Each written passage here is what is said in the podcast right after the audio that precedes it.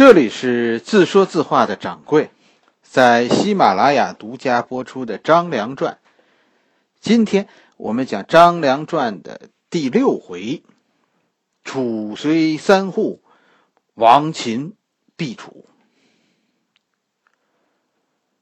项家成为陈胜起义的最终赢家，只是说这是一场螳螂捕蝉。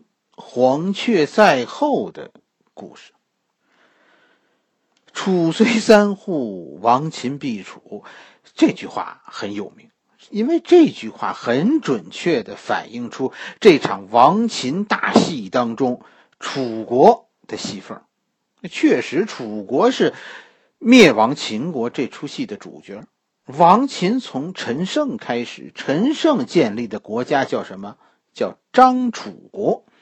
张楚就是张大楚国的意思，实际上不是楚国，是吧？张楚国不是楚国，但打着楚国的旗号。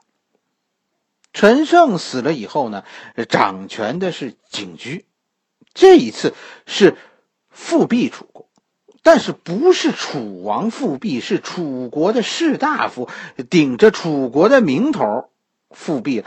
景驹是楚国的贵族，他们原来是士大夫。反正就是一句话，起义好几年了，也没人想起说说楚国原来是有王的呀。你想吧，这是为什么呢？根本就没人在乎楚王，大家不是要拥护恢复旧制度，不是要走回头路，是要走新路。强者为王这句话是贯彻楚汉战争全局的一句话。楚虽三户，亡秦必楚。《史记·项羽本纪》中记录的这句话，这句话说这句话的人是范增。范增呢又说说这句话是楚南公说的。楚南公这个人，史记上根本就没有记载，他不属于楚国贵族。因为楚国贵族里没有楚南公这个封号，估计啊，很多人都估计说这是一位隐士，很可能是一位早期的抵抗运动领导人。反正看范增说那个话的意思，那个语气呢，范增当时啊是是是劝项梁拥护楚国诸侯，楚王。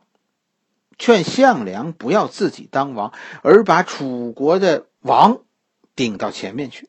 这个楚南公的话，听范增的语气，项梁也知道，项家在楚国的地位其实算不上顶级贵族。楚虽三户这句话是楚虽三户，这三户是说楚国最顶级的贵族是有三家。在战国列强中，顶级贵族的数量，楚国是最少的，是吧？楚国这三个顶级贵族是屈家、昭家和景家。屈原是吧？咱们跟粽子相关的屈原，屈原不是做过三闾大夫吗？就是贵族首领的意思，就是管理这三家。屈家、邵家、景家都是芈姓贵族。芈姓屈氏、芈姓昭氏、芈姓景氏，是楚王的亲戚。楚王呢？楚王是芈姓熊氏。以后项梁立的那个楚王就叫楚心，就叫熊心。项家其实不算是楚王的至亲，只是说战国末年出了一个项燕，这家人才为我们所知。项燕出名是因为大败秦将李信，就是就是秦国秦始皇统一六国，是吧？咱们咱们没有讲秦始皇的故事，咱们留给以后讲的。秦始皇统一六国最开始是是韩国投降，是吧？然后是王翦利用赵国和燕国搞内乱打仗的时候，赵国和燕国打仗的时候，王翦突然袭击赵国。赵军措手不及，主力当时都在北边和燕国打仗，突然敌人就从山西那边翻山过来了，邯郸被围，赵王谦被迫投降。然后还是王翦顺势就攻破了燕国，燕国王王翦的儿子王贲灭魏，水淹魏国大梁，把开封夷为平地。这个时候，战国就剩下楚国和齐国了。王翦说：“说灭楚要六十万人，非六十万人不可。”而李信说呢：“说二十万就够了，是吧？”李信比王翦年轻很多，而且这个时候的王翦已经老了，是吧？李信呢，其实是一直跟着王翦的。灭这几个国家的时候，李信都有大功。秦王于是就相信李信，就用。呃，就没有用王翦去灭楚，而是先让李信带着二十万人，这就来灭楚了。李信就是和项燕打的，项燕指挥的楚军实际上比李信人多。项燕就是呃利用李信急于求成的这个心理，采用诱敌深入，是吧？断其归路，然后呢，从李信的身后突然对李信展开偷袭，一下子就把李信打败了。秦军败得很惨，是吧？呃。全军覆没了，这样王翦才再次出山，带领六十万人进攻项燕。面对王翦的稳扎稳打，项燕最后无计可施，最终战败自杀，楚国灭亡。项燕算是呃楚国的功臣，项家项燕应该有，应该咱们现在后来从从这个这段历史中来看，项燕应该至少有四个儿子。项羽是老大的儿子，老二就是项梁，老三是项庄的爸爸，老四是项伯。楚国灭亡以后呢，项家是选择做普通人，并没有因为老爸项燕、项燕而遭到说说秦国的报复，甚至于《史记》中记录了说说项梁啊，项梁是一家之主嘛。《史记》中记录了说，这项梁曾经犯罪，最后呢得到了地方官的减刑。你说，要是迫害你，你没罪还找你的罪呢？你要是有罪，应该罪加一等，这才对。既然地方官选择了对项梁进行宽大处理，那就是不想迫害你的意思，是吧？秦国在楚国应该执行的是一种宽容的国策。所以，你看《史记》中记录项羽早期的生活，虽然你看着是有些流浪，但其实很富足，是吧？就是，就就项家，就算在在楚国灭亡以后，在秦国就算是富家翁吧。大体上，当时的贵族都是这样过着衣食无忧、无所事事的日子，就是一句话：别造反。陈胜、吴广造反，把项燕搬了出来。可是造反的人并没有来找项梁，人家就是用用你老爸的名字忽悠忽悠人，并没有真的要帮你所谓呃报家仇的意思。项梁实际上处境很尴尬，一下子就成了焦点人物，可也不知道该怎么办。项梁算是也起兵了，但根本就不是重点。他爸爸算是匪首。是吧？虽然早就死了，可现在被人抬出来当做领袖，但其实这一切和项梁不沾边人家并没有用项梁的意思，项梁纯粹就是小人物一个。直到陈胜死，项梁才有机会出头。是这样，陈胜不是被自己的马车夫杀死了吗？当时呢，在败退途中，目击者不多。所以很长一段时间，大家都是说陈胜失踪了。虽然秦国说了说陈胜死了，但大家不信，因为敌对双方造谣说对手死了，动摇对手军心，这很常见。陈胜的失败、失踪，就引起了张楚国这些将领的分裂。这些将领现在不得了啊！他们身后的是各国贵族，所以你看着说这是一个原来是个小将军，其实他背后都是一方诸侯。这个时候，咱们说楚随三户，这三户中的景家就跳出来了。景驹复辟了楚国，支持他的就是陈胜旧部中的一支。项梁就是这个时候看准时机搞内斗。项梁是靠搞起义军内斗起家的。其实有两个事儿是是值得我们注意的。第一个就是景驹的楚国到底得不得人心？史书上没有对景驹有有更多的记录，是吧？呃，但依我看呢，这个景驹其实应该是很得人心的。为什么这么说呢？因为《张良传》里啊，《史记·张良传》这这个里啊说过一句话，就是说陈胜起义以后，张良在下邳也反了。他本身就是地方势力，还有神仙老师聚集几百信徒，再加上自己的这帮小弟们。一旦政府不管事儿了，地方上还不就是这帮人说了算啊？《史记》中说呢，陈胜起义的时候，张良在下邳也组织了一支几百人的队伍，就就地方割据闹独立呗。在陈胜死死后呢，是吧？秦军的势力，秦国势力又回到了地方，张良他们在下邳就待不下去了，就打算去投奔景驹。这就是说，在张良这帮人的眼中，景驹是那一片天下起义军的头领。张良是要去投奔景驹的，《史记》中是这么说的。我就据此认为，景驹曾经深受爱戴，这个角儿曾经很卖座，是大角儿来着。但张良走到半路上呢，就遇上了刘邦。下邳的离刘邦那边很近。张良半路上遇到了刘邦，两支起义军就算合伙了。而景驹呢？景驹不久就在秦朝的军队和项梁的双重打击下死了，新楚国就算是又亡了。大体上，这景驹呀，这个人运气不好。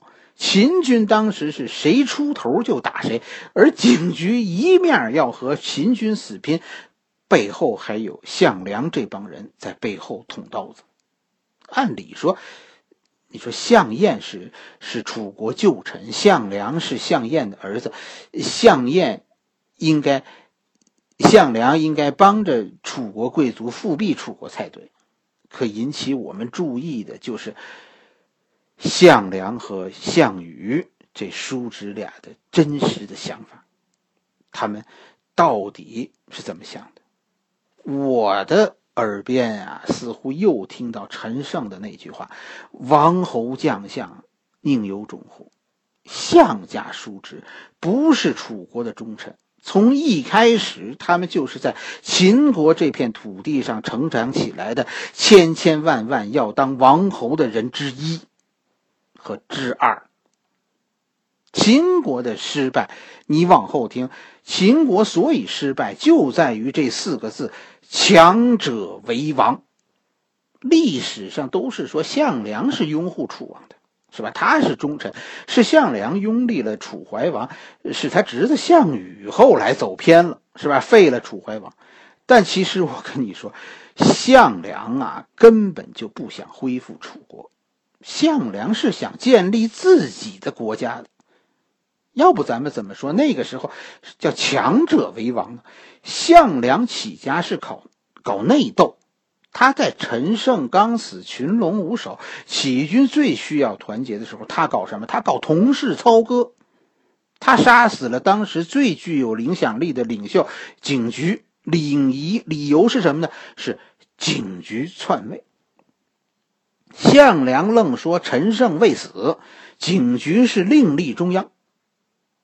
项梁在追问景驹一句话，说：“你说陈胜死了，陈胜的尸首在哪儿呢？”一句话，项梁是靠拥护陈胜的力量上台的。他以拥护陈胜为借口，杀了楚国贵族，灭了新楚国。但项梁是真的拥护陈胜吗？才不是呢！是吧？景驹一死，项梁的本来面目就暴露出来了。《史记》中记载的很清楚，项梁杀死景驹以后，担心自己成为楚国打击的首要目标，这就成为秦国打击的主要目标。秦国当时的国策就是，造反的人太多，谁冒头就打谁。可同时，项梁呢，一方面担心自己成为秦国打击的首要目标。可同时，他自己又没有足够的影响力，是吧？说挑起天下人这个反秦的这个担子来，他自己又没有这个影响力，没有那能力说团结周围的力量。就你一个，你一靠内斗起家的人，你想，你你怎么能团结人呢？是这样吧？刘邦、张良这帮人现在听说景驹死了，选择都是不来了。在这种情况下，是范增出来劝项梁说：“你应该把楚国的王族推到前面去，是吧？楚王家里还有人呢，你立楚王。”一方面有人替你挡枪，另一方面你能够竖起这面大旗呀，是吧？楚王比你有影响力啊，你你拥戴楚王，借着楚王，你才能凝聚人心。项梁是想成立自己的国家，没有办法，项梁这才立楚王。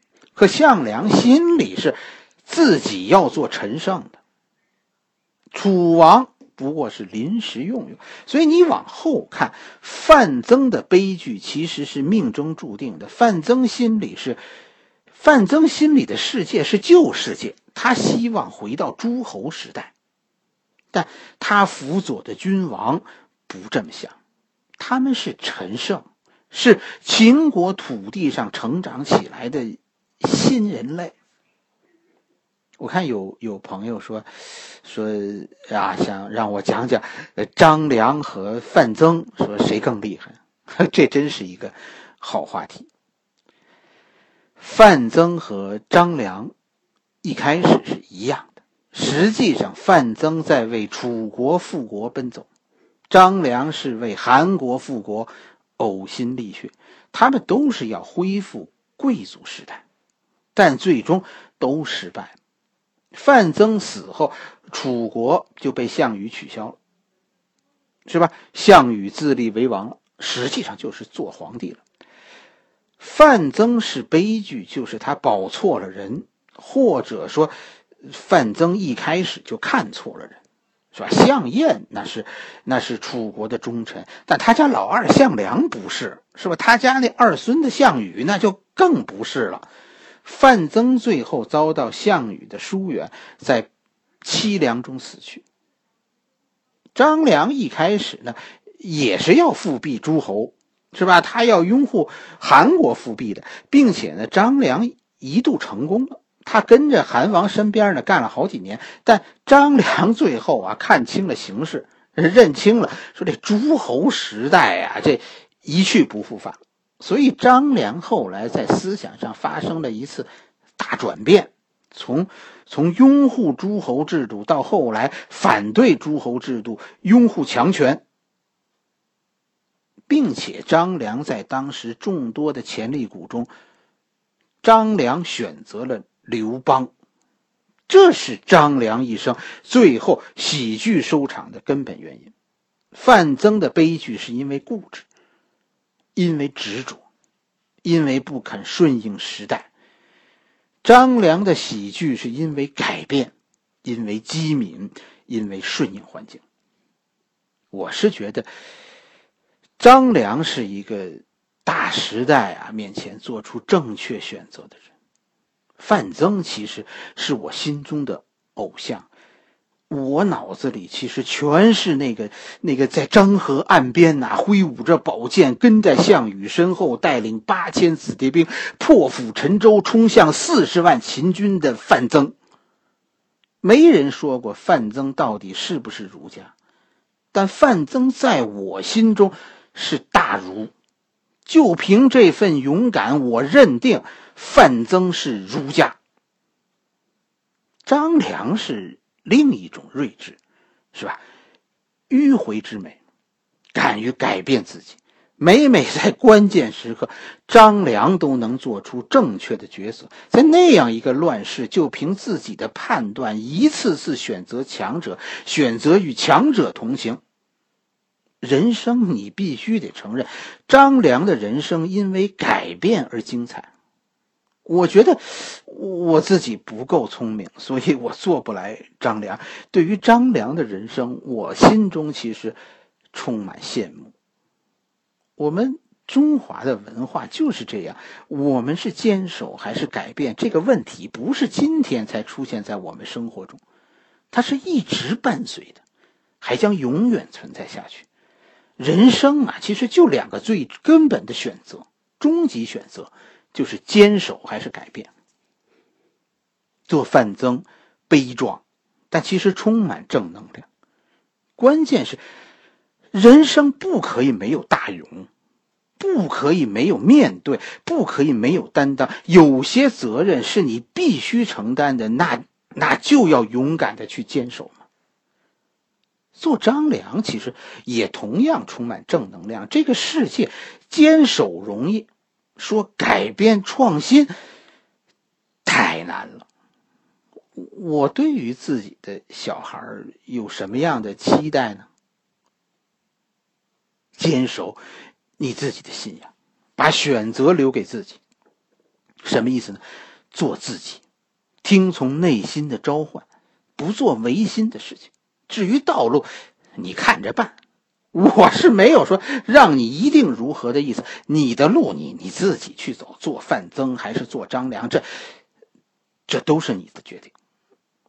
只要发自内心的选择，你认为这是人生的召唤。你决定过，那就是精彩的人生。好了，这一回我们先讲到这里，我们的《张良传》下一回继续。